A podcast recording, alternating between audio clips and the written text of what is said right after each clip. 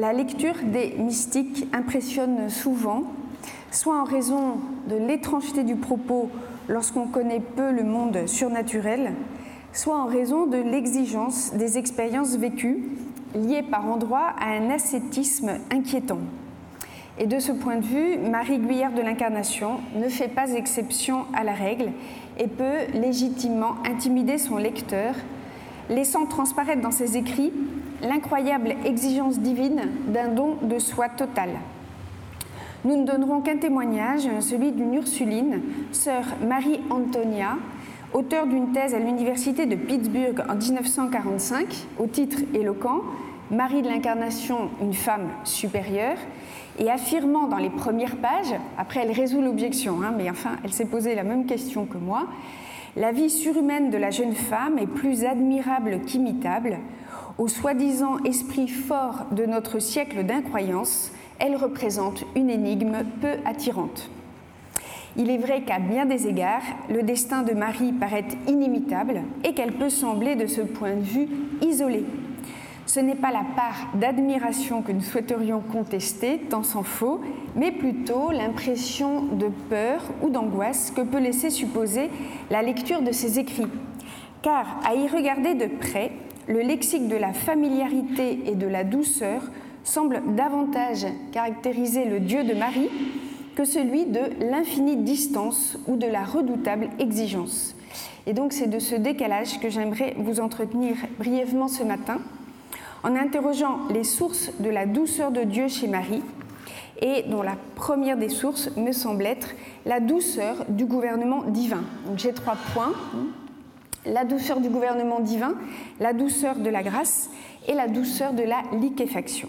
Alors le premier point est le lien qui unit chez Marie la notion de gouvernement divin à celle de douceur. En fait, si l'on considère les antonymes de la douceur, nous trouvons le terme de violence, mais aussi le terme de contrainte.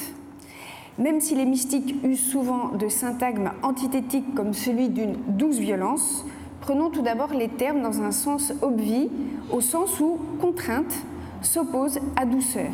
Pourquoi? Car la contrainte, en imposant un mouvement différent de l'inclination naturelle, suppose une forme de violence.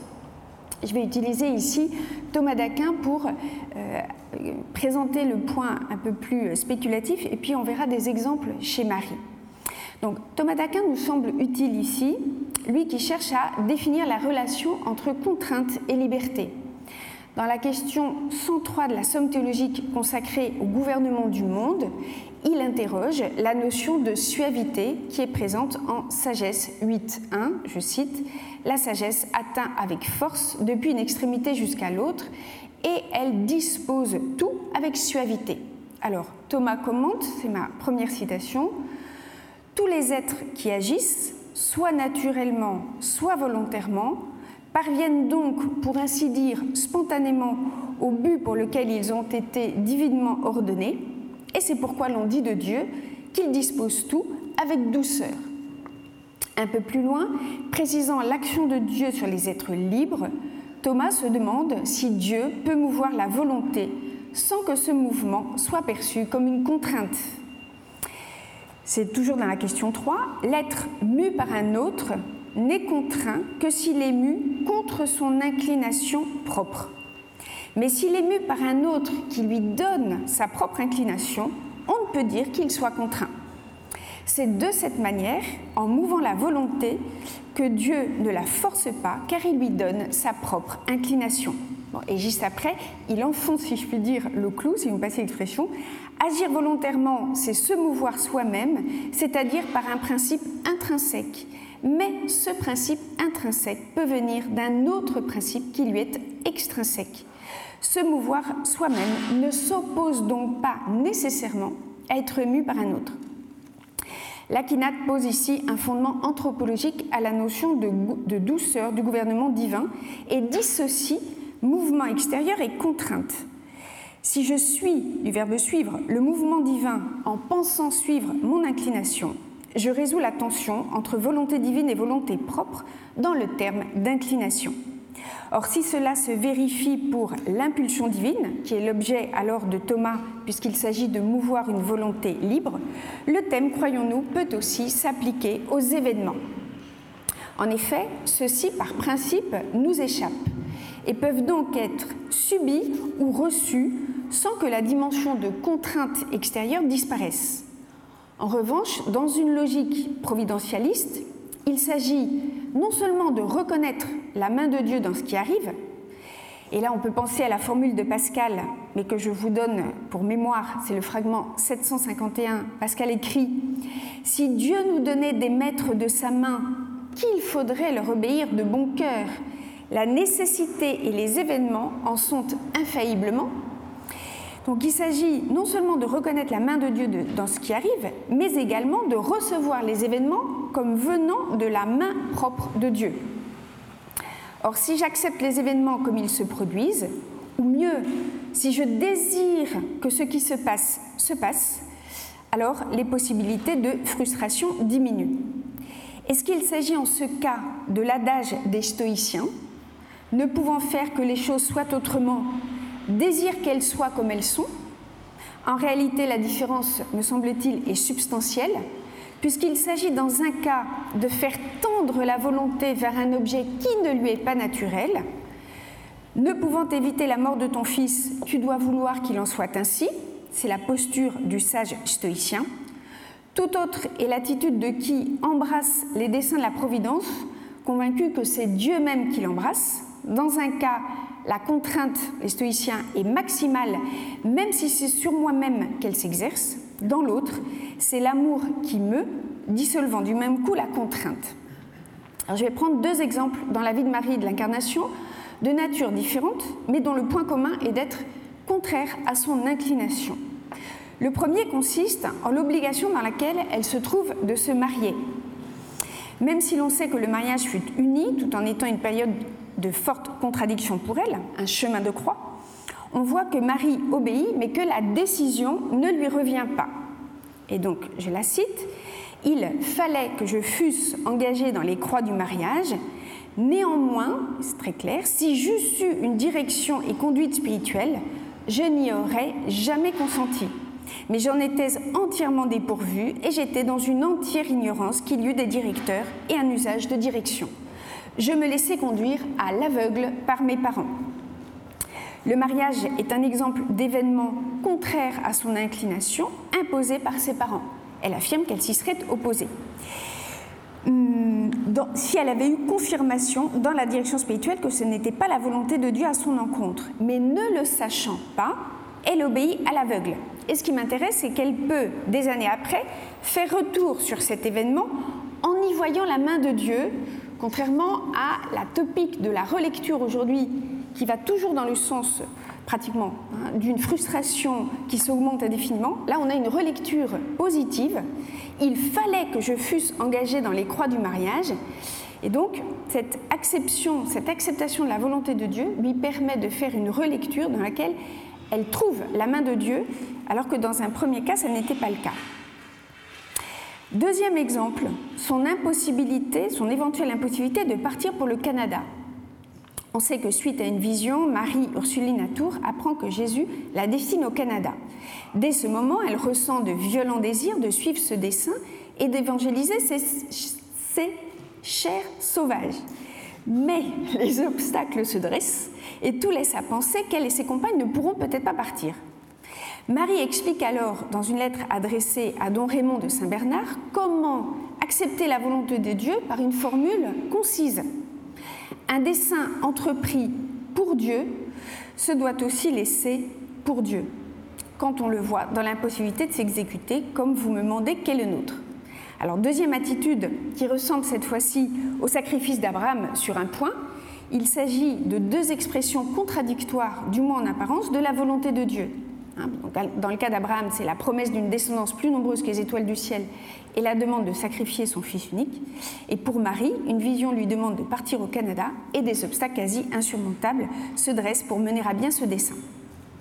Et donc l'événement cette fois-ci est contraire à son inclination et à une première expression de la volonté divine.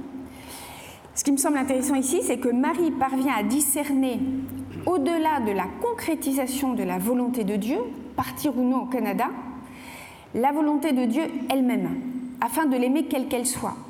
Elle ne veut donc pas accomplir la volonté de Dieu, que Dieu le veuille ou non, mais elle se dit perdue en Dieu, je cite son expression, roulant dans la volonté de Dieu. L'acceptation de la providence divine, ou plus exactement le vouloir du vouloir divin, supprime tout germe de conflit entre deux volontés et par là même toute contrainte. Dans une lettre de novembre 1635, elle fait alors réflexion sur la connaissance que Jésus a eue des desseins de son Père. Pour conclure, mon entendement était instruit que l'humanité de Jésus-Christ, ayant tous ses dons par le moyen de l'union hypostatique, avait une science qui nous est incompréhensible, mais que la profondeur de toute science est cachée dans la divine essence qui la communique selon son bon plaisir. Mon esprit demeura si charmé de l'amour des desseins de ce grand Dieu qu'en cet instant j'y acquiesçais et j'en agréais de tout cœur la juste exécution, pour contraire qu'ils puissent être à mes sens, à mes inclinations, soit pour la vie, soit pour la mort, soit pour le temps, soit pour l'éternité. Donc Jésus, évidemment, modèle hein, d'acceptation de la volonté divine, et moyennant l'union hypostatique, hein, Marie comprend en quelque sorte ce que la deuxième personne de la Trinité ne savait pas du plan de la première. Ainsi, n'est-ce pas pour nous étonner si le Dieu de Marie, qui selon ses propres termes dispose les choses suavement, soit un Dieu de douceur Elle l'écrit dans une lettre à son fils Quant aux pensées que vous me proposez, croyez-moi, ne vous portez à rien qu'à suivre Dieu. Je veux dire que vous vous abandonniez à sa conduite avec une douce confiance et que vous attendiez dans la paix du cœur ce que ses desseins auront projeté pour vous. Oh, qu'il est doux de suivre Dieu. Donc vouloir la volonté de Dieu, n'avoir d'autre volonté que celle-ci, s'avère être pour elle une première source de douceur. Et je pense qu'on s'arrête très souvent sur le fait qu'il faut nier sa volonté, anéantir sa volonté, etc. Mais ce qui m'intéresse ici, c'est l'effet produit. L'effet est doux. Euh, et donc, euh, bon, c'est intéressant, euh, même si le chemin est rude, de se dire que l'effet est doux. Mais la douceur n'est pas simplement effet, elle est aussi cause. Alors, mon deuxième point, c'est la douceur de la grâce. L'acquiescement de Marie à la volonté de Dieu à travers les événements se double d'un acquiescement à sa volonté explicite, c'est-à-dire d'une inclination vers le bien. Je vais reprendre une citation qui a été donnée hier. Le terme que Marie utilise est alors moins celui d'inclination, qui est un terme très salésien, que celui de tendance. Marie raconte dans ses écrits, j'ai deux citations, Mon cœur était en une tendance continuelle à sa bonté pour qu'il m'accordât la possession de son esprit, car je ne concevais rien de bon, de beau, ni de souhaitable que d'être en possession de l'esprit de Jésus-Christ. Puis une autre citation, il y en aurait beaucoup d'autres, hein, je, je fais une sélection, Mon âme retournait en sa tendance de le posséder sans retour. Cette tendance, ce mouvement interne de tension vers Dieu, va se voir repris, conforté et prolongé par le mouvement même de la grâce qu'on peut définir comme une inclination vers Dieu. Alors même si le combat et les contradictions intérieures existent et que Marie en fait état, il n'en demeure pas moins que chez elle, les deux mouvements s'harmonisent puissamment. La tendance de son âme et le mouvement de l'esprit de Jésus-Christ celui-ci désignant, d'après le Père Jamais, mais je vous renvoie à tout ce que Thérèse Nadoulacour a expliqué hier, donc l'Esprit Saint agissant en nous. Dès lors, et c'est le point qui m'intéresse, l'attention vers le bien s'opère avec douceur. Et je donne donc la citation qui était pointée hier. Tout le bien que je voyais, je le faisais sans même me faire violence. Je pense que quand on le lit, tout le monde se demande si on partage la même nature que Marie. Et elle explique parce que la douceur de l'attrait de l'Esprit de Dieu m'était incomparablement plus suave que tout ce que je voyais ailleurs. Donc je voudrais ici interroger cette douceur de l'attrait divin qui n'est plus perçue comme un gouvernement suave, mais comme une attraction douce.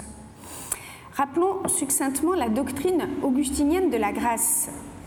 Distinguant en effet grâce d'Adam et grâce du Christ, l'évêque d'Hippone avait caractérisé cette seconde grâce comme sanante, guérissante, remédiant au défaut d'attraction de l'homme pécheur en lui procurant douceur et plaisir en même temps qu'elle le tournait et l'inclinait vers le bien.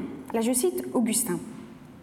Cette bénédiction de la douceur dont parle le psalmiste n'est autre chose que la grâce de Dieu dont l'effet précieux est de nous faire trouver agréable, doux et aimable ce que Dieu nous commande.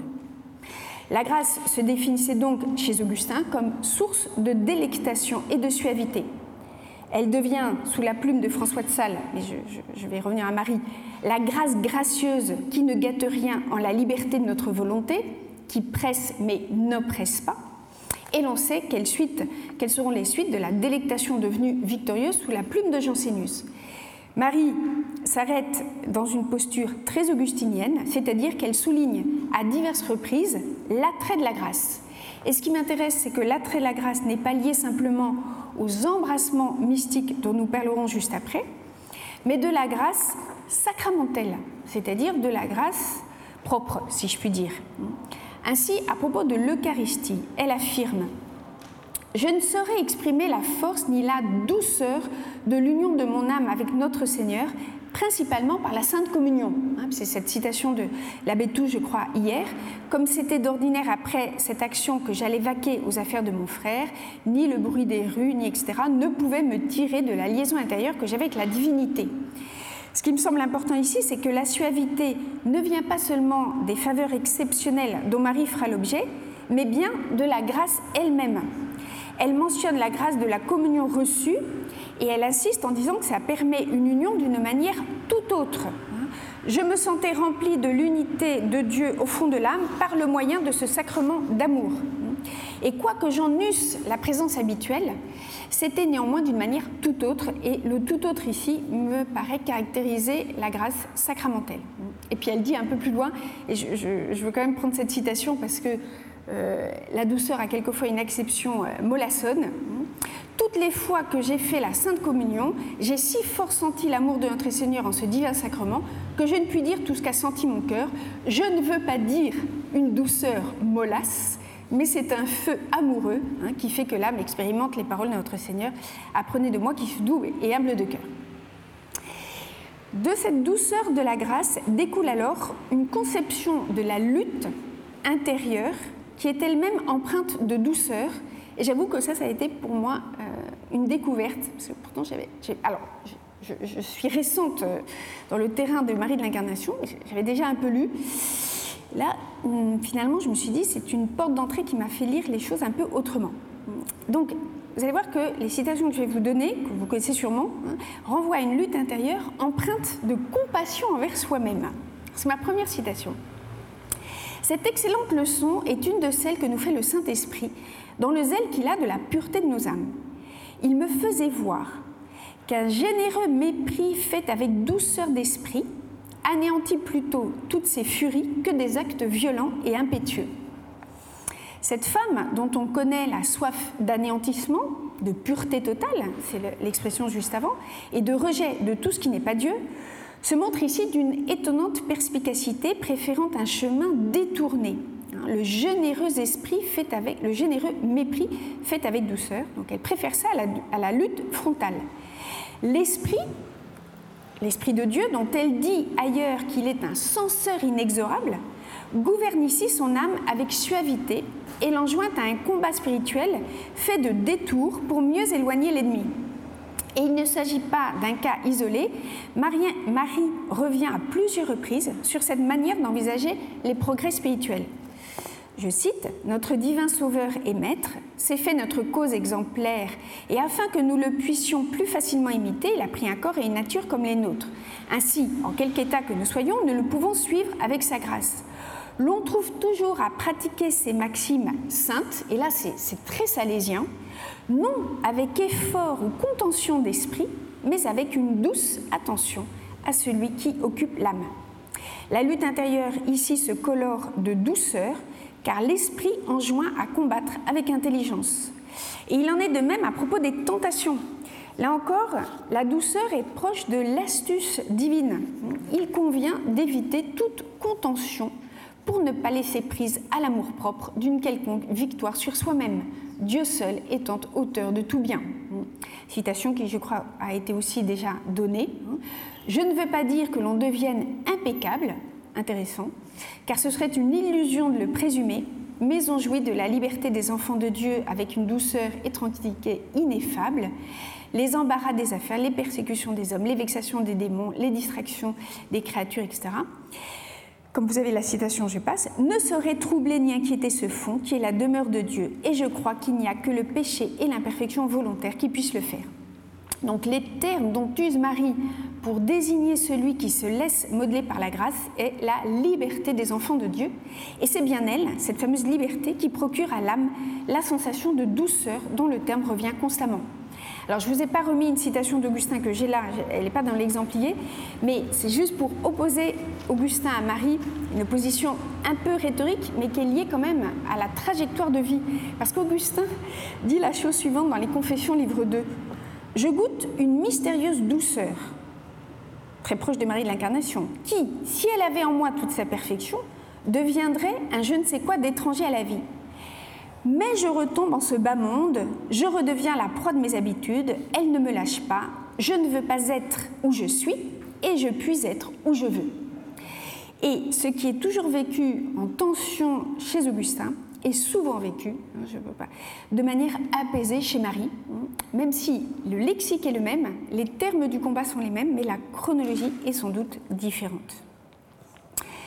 Troisième point, la douceur de la liquéfaction. Donc il y a chez Marie, je crois, une troisième source de douceur qui est celle des embrassements divins et qui jalonne toute la vie spirituelle de Marie. Et là encore, la douceur en est le maître mot.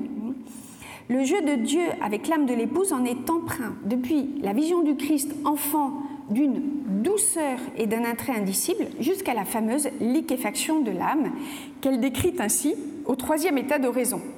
Je faisais oraison partout et j'expérimentais ce que dit l'épouse au Cantique des Cantiques Mon bien-aimé est un onguent répandu.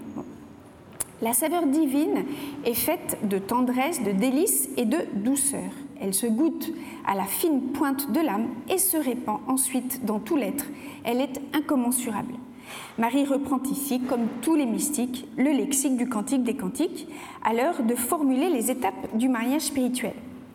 Thomas d'Aquin, dont le père Bonino a récemment montré les liens d'imprégnation avec le Cantique des Cantiques, cherche à justifier le terme de liquéfaction dans la question 28 de la deuxième partie de la Somme dans laquelle il s'attache à définir les effets de la passion de l'amour. Donc je cite Thomas. On peut attribuer à l'amour quatre effets immédiats la liquéfaction, la jouissance, la langueur et la ferveur. Le premier de tous est la liquéfaction qui s'oppose à la congélation. Ce qui est congelé en effet est resserré en soi-même, au point que rien ne peut facilement y pénétrer. Au contraire, l'amour dispose l'appétit à accueillir le bien qu'il aime, de sorte que l'aimer est dans l'aimant, comme nous l'avons vu. On voit donc que la congélation ou dureté du cœur est une disposition qui s'oppose à l'amour, tandis que la liquéfaction implique un certain attendrissement qui permet au cœur de s'offrir à la pénétration de l'aimé. La liquéfaction permet ainsi l'écoulement de l'âme dans l'aimé et une forme de compénétration, une sorte de co-adaptation heureuse, comme la nomme le père Bonino. La liquéfaction serait donc le mode approprié de l'union de l'âme avec Dieu, une sorte de version douce du rapt ou du ravissement. De fait, ce ne sont pas seulement les effets de l'union mystique qui sont doux, mais c'est bien l'action de Dieu tout entière agissant au plus intime de l'âme. Je cite Marie, je sentais l'Esprit de Dieu avec tant de douceur s'insinuer en moi. Comme c'est sans doute l'aspect le plus connu des expériences de Marie, je laisse de côté les citations pour interroger maintenant cette omniprésence de la douceur dans ses écrits qui a sans doute contribué au moins en partie à ce que celle-ci devienne une marque du siècle classique. Désignée dans un, premier temps comme une notion rhétorique, puis esthétique, elle devient peu à peu une notion spirituelle. Sauf erreur, c'est au XVIIe siècle que la douceur se voit attribuer le rôle de douzième passion venant faire face à la colère c'est dans les, traités des passions du Perco et. Vous savez que depuis l'Antiquité, on répertoriait 11 passions, puis la colère n'avait pas de vis-à-vis. Et au 12e, au, XVIIe siècle, on ajoute cette douzième passion de la colère, cette douzième passion qui est la douceur. C'est sûr que c'est difficile de penser la douceur en termes de passion, mais je vous renvoie à Coefeto, c'est intéressant. Il opère euh, le, le, parallèle. Donc, la douceur apparaît comme douzième passion et elle apparaît comme attribut divin. C'est le cas de Jean-Jacques Ollier, qui n'est pas sans lien avec la Nouvelle-France. Ce dernier la présente comme un attribut divin. C'est toujours difficile de dire que c'est le premier à le faire, il faudrait avoir tout lu. Mais pour moi, de ce que j'ai lu, c'est le premier. Mais je, je suis prête à entendre la correction. Dieu est la douceur par essence, et lorsqu'il veut en rendre l'âme participante, il s'établit tellement en elle qu'elle n'a plus rien de la chair ni d'elle-même, mais qu'elle est toute perdue en Dieu, en son être, en sa vie, en sa substance, en ses perfections, en sorte que ce qu'elle opère est en douceur, et que même, et que quand même elle opère avec zèle, c'est toujours avec douceur à cause que l'aigreur et l'amertume n'a plus de part en elle, non plus qu'elle ne peut en avoir en Dieu. La douceur devenue attribut divin signale chez une âme qui possède cette vertu un degré éminent d'union à Dieu, puisqu'elle, je cite, présuppose l'anéantissement de tout le propre et la mort à tout intérêt. La douceur se voit alors liée à l'anéantissement de l'âme, et c'est le dernier point que je voudrais, que je voudrais aborder. En effet, la douceur peut donc désigner dans un même mouvement la liberté de Dieu, qui gouverne et agit de l'intérieur. Elle peut désigner l'action de la grâce, qui huile les propres facultés humaines. Et enfin, elle peut désigner l'état de l'âme, parvenue à ce degré de dépossession de soi, qu'elle accueille comme un creux tout ce qui vient de Dieu sans opposer de résistance. Elle vient en quelque sorte corriger chez Marie ce que la notion d'anéantissement, bien présente chez elle, pouvait avoir de trop rigoureux. Je cite C'est cette pureté de Dieu qui époinçonne l'âme et qui lui fait pousser ses élans et ensuite qui la fait abandonner à tout par un entier anéantissement. Et c'est là le point qui m'intéresse. J'avais cru pouvoir discerner, à la suite d'autres, il y a quelques années, une mystique de l'anéantissement d'une mystique de la liquéfaction. La première était le fait d'un bérule qui distinguait trois formes de néant et faisait du travail de la grâce une modalité d'anéantissement. Je cite, La vie et forme de grâce que Dieu donne maintenant à l'homme est une sorte de grâce d'anéantissement et de croix. La grâce tire l'âme hors de soi-même par une sorte d'anéantissement et la transporte, l'établit et lente en Jésus-Christ, comme en lui notre humanité est hantée sur la divinité. Ainsi, l'école française était-elle marquée du sceau de cette spiritualité non néantiste, mais d'anéantissement. La seconde école, qui lui est strictement contemporaine, était celle d'un François de Sales, décrivant de son côté l'action de la grâce avec le lexique du Cantique des Cantiques. Je cite L'âme, comme un baume fondu, se laisse aller et écouler en ce qu'elle aime.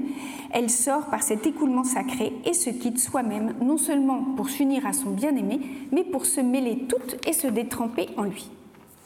La distinction s'appuyait sur le fait que le terme de liquéfaction n'apparaît pas sous la plume de Bérulle, quand celui d'anéantissement n'apparaît pas sous la plume de François de Sales. Marie, en revanche, semble cumuler les deux approches spirituelles parce qu'elle pratique les deux lexiques, celui d'une tonalité plus métaphysique, marque de l'école française, décrivant une union par l'essence, supposant cet anéantissement de l'âme, et celui d'une tonalité plus affective, héritée du Cantique des Cantiques, proche de la mystique bernardine ou espagnole, qui décrit l'union comme liquéfaction. Sans doute s'agit-il là d'un trait qui lui est propre, c'est-à-dire qu'elle ferait en quelque sorte sauter les efforts de catégorisation. Je conclus. Nous avions entamé notre petit parcours en faisant état d'une admiration respectueuse, pouvant aller jusqu'à une inquiétude devant l'exigence ou la crainte devant la radicalité. Effectivement, Marie n'est pas une mystique en demi-teinte. Pourtant, lorsque l'on regarde les choses de plus près, c'est une proximité familière de Dieu qui émane de ses écrits, et elle n'a de cesse d'insister sur la douceur comme marque, croyons-nous, d'une union consommée en toute liberté. Peut-être cet aspect pourrait-il rassurer un lecteur contemporain, toujours soucieux de conserver son libre arbitre. Le Dieu de Marie agit toujours en douceur lorsqu'il s'agit de s'unir à un être libre. C'est là le trait distinctif de son rapport à l'homme, et c'est pourquoi la douceur relève autant chez elle de la métaphysique que de la théologie ou de la mystique. Je vous remercie.